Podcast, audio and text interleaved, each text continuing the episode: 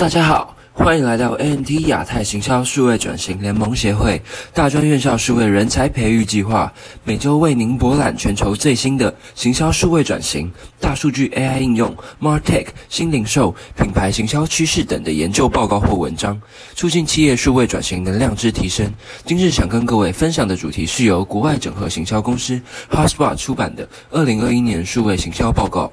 二零二零年受到疫情的冲击，打乱了世界运行的脚步，对行销人来说也不例外。然而，我们必须思考，面对疫情后的新常态，该如何洞察消费者需求与习惯的转变，以重整旗鼓。今天将透过国外整合行销公司 HubSpot 最新发布的年度行销报告 （Not a l o n e r State of Marketing Report） 来揭示全球行销人当前的战略规划与优先目标。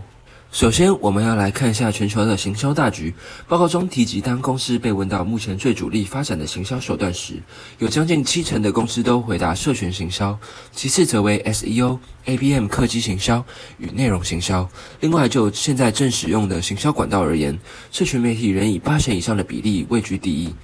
再来，受访者更表示，今年正进行的行销活动当中，主要花心力在提升品牌真实性的企业，甚至超越增加销售业绩以及提高利润。我们可以得知，疫情期间由于许多产业销售停滞，导致大众的消费力普遍降低，因而此阶段许多品牌会将行销目标从过往的提升业绩，转向提升品牌真实性，以加强品牌好感度与信任度，以期待后疫情时代消费者会倾向。购买该品牌，也因此与客群建立关系与信任成为重要的目标。社群行销自然成为企业侧重的行销手段，更同时强调个性化行销与对话式行销等元素，来拉近与消费者之间的距离。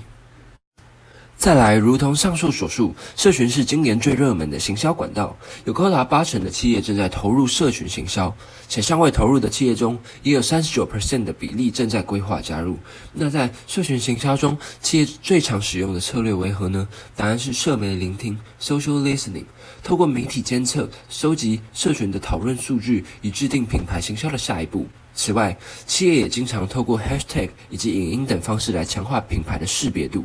至于平台使用的情况，目前最多企业经营的社群平台前三名为 Instagram、Facebook 以及 Twitter。然而，为企业带来最多投资报酬率的平台则是 Facebook、Instagram 以及 LinkedIn。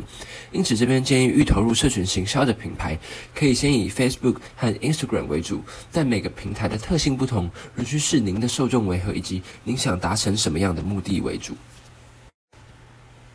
除了社群媒体之外，另一个持续成长的行销手段为内容行销。根据数据指出，有八十二 percent 的企业正在活跃地进行内容行销，显著高于去年的七十 percent。而在这八十二 percent 的企业中，更有二十八 percent 比例决定将未来一年投注更多在内容行销上面，这比例较去年成长了十七 percent。至于内容呈现的形式，则以影片为第一，依次为部落格文章、资讯图表、成功案例、访问等等。那么，我又该如何衡量内容行销带来的效益呢？根据调查，最常被用以衡量内容行销成效的指标前三名为业绩、网站流量、用户互动率。由此可见，投入内容行销除了可以为网站带来流量之外，确实是可以为企业带来营收。若对于内容行销有兴趣，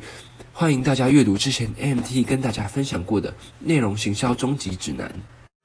讲到内容行销，就不得不提到 SEO 搜寻引擎优化。所谓 SEO，就是指在透过搜寻引擎的运作规则来优化网站的环境以及内容，以提升网页在搜寻引擎上的关键字排名以及曝光度，让您的品牌更容易被消费者找到。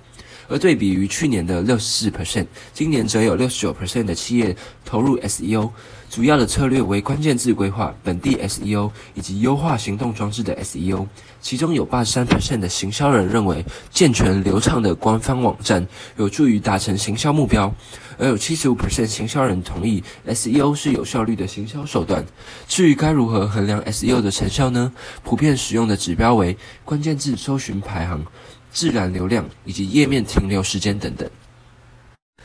近年来，一般人总认为电子邮件已经过时了，但根据报告数据指出，二零二一年仍有高达七十七 percent 的企业发现，电子邮件行销创造了比过往更多的互动率。如果您的电子邮件始终无法引起消费者的兴趣，您可以参考其他公司的优化策略，像是个人化讯息、优化手机阅读体验以及分众行销等等。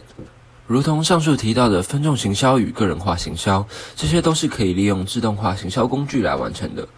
自动化行销以及运用一站式科技产品来协助行销团队规划、协调管理不同平台上的行销活动，并以可量化的数据追踪、评估并优化活动的成效。发送 EDM、自动化缺霸对话等等，都是自动化行销中最基础的功用，以减少重复性的任务。此外，企业也可以利用自动化行销工具，在不同社群平台上发布相同的内容。根据广告投放成效，及时动态的调整广告活动，自动化收集与整合不同平台上行销活动的成效数据等等的，甚至是将潜在客户进行分众，执行不同的行销策略。若大家有兴趣，下次可以更深入的探讨何谓自动化行销。上述我们提及了五种数位行销的趋势。整体而言，我们可以看到，目前企业使用的行销策略当中，大多将重点围绕在与消费者建立关系，致力为潜在客户提供有价值的资讯以及良好的互动体验。其中报告内还有提及到许多其他的数位行销策略，像是先前 MT 也有提过的 ABM 客行销。若对于数位行销有兴趣的读者，欢迎详细阅读此份报告。